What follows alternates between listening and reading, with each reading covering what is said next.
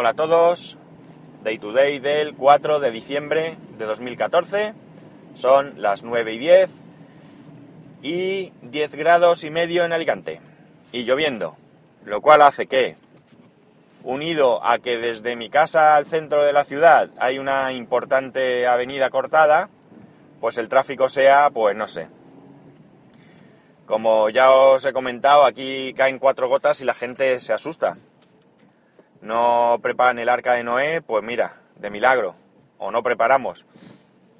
Entonces hoy todo el mundo saca el coche porque ya no se puede ir en transporte público, los niños no pueden ir al colegio en autobús escolar, hay que llevarlos en coche, no vaya a ser que, que se mojen, no sé.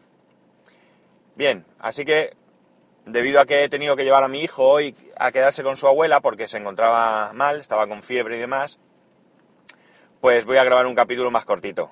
Qué suerte tenéis, ¿eh? Hoy no me enrollo. Bueno, más aparte. Resulta que precisamente hablando, no sé si fue ayer o antes de ayer, con la madre de un compañero, de mi hijo, no sé cómo empezamos a hablar del tema de Internet y de lo mucho que se agobió cuando se quedó embarazada de su hijo, de su primer hijo, porque empezaba a investigar por Internet y no hacía más que ver muchos males.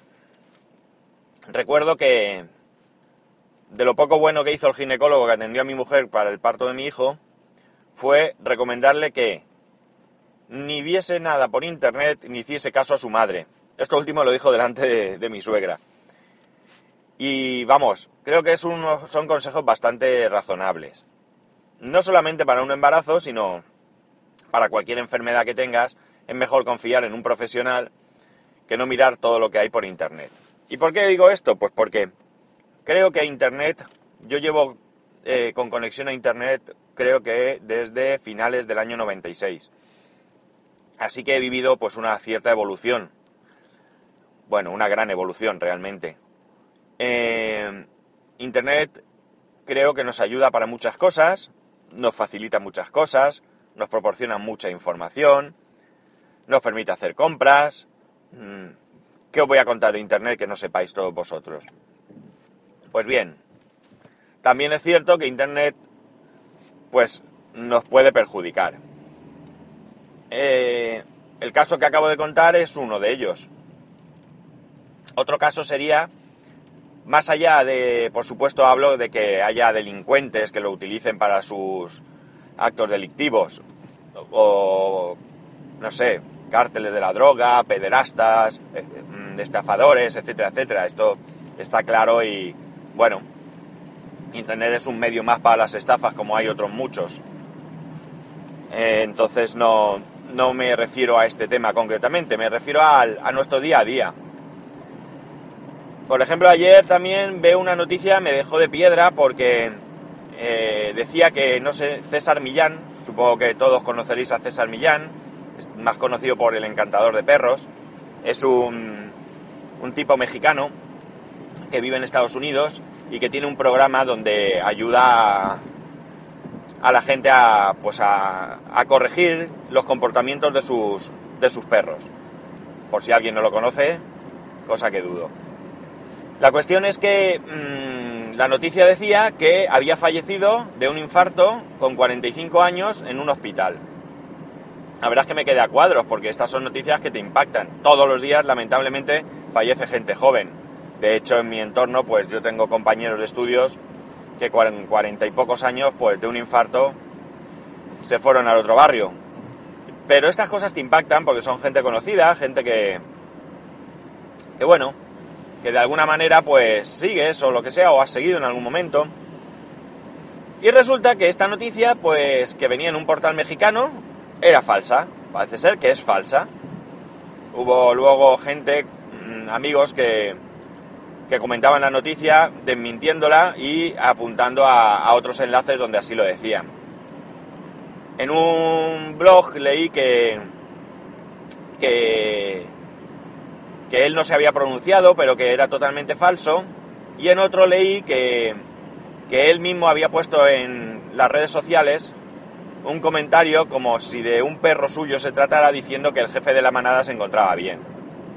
Pues bien, esto evidentemente pues perjudica a las personas que les afectan, no a mí, porque a mí ya digo, para mí es una cosa que me deja un poco impresionado, pero sí que es verdad que para otros, para los afectados como él, pues puede, pues puede ser un mal.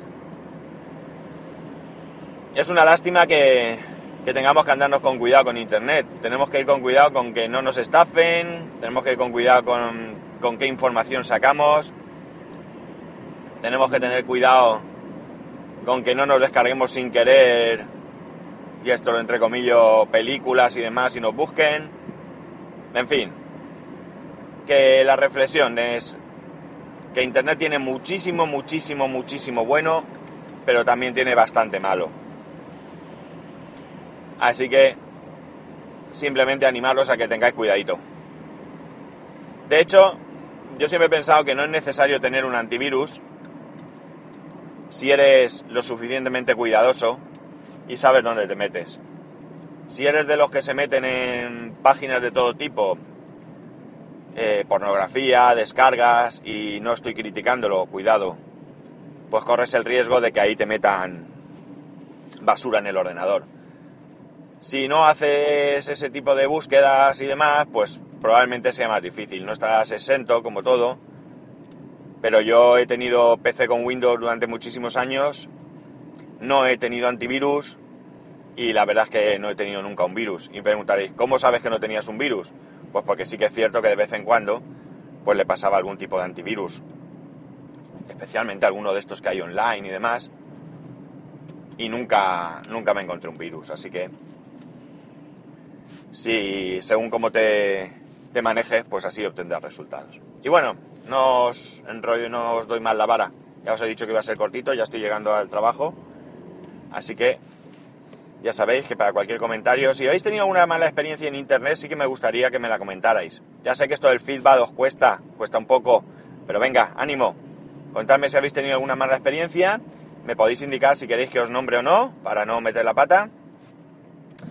Y, y yo os contaré otra experiencia mañana, ¿vale? Una... No realmente una mala experiencia, fue desagradable. Os la voy a contar, sí, pero mañana. Vale, ya sabéis que para poneros en contacto conmigo, para esto y cualquier otra cuestión, a través de Twitter en arroba spascual, sitio donde últimamente entro muy poco, pero sí que miro las menciones, y a través del correo electrónico en spascual arroba spascual.es. Un saludo y nos escuchamos mañana.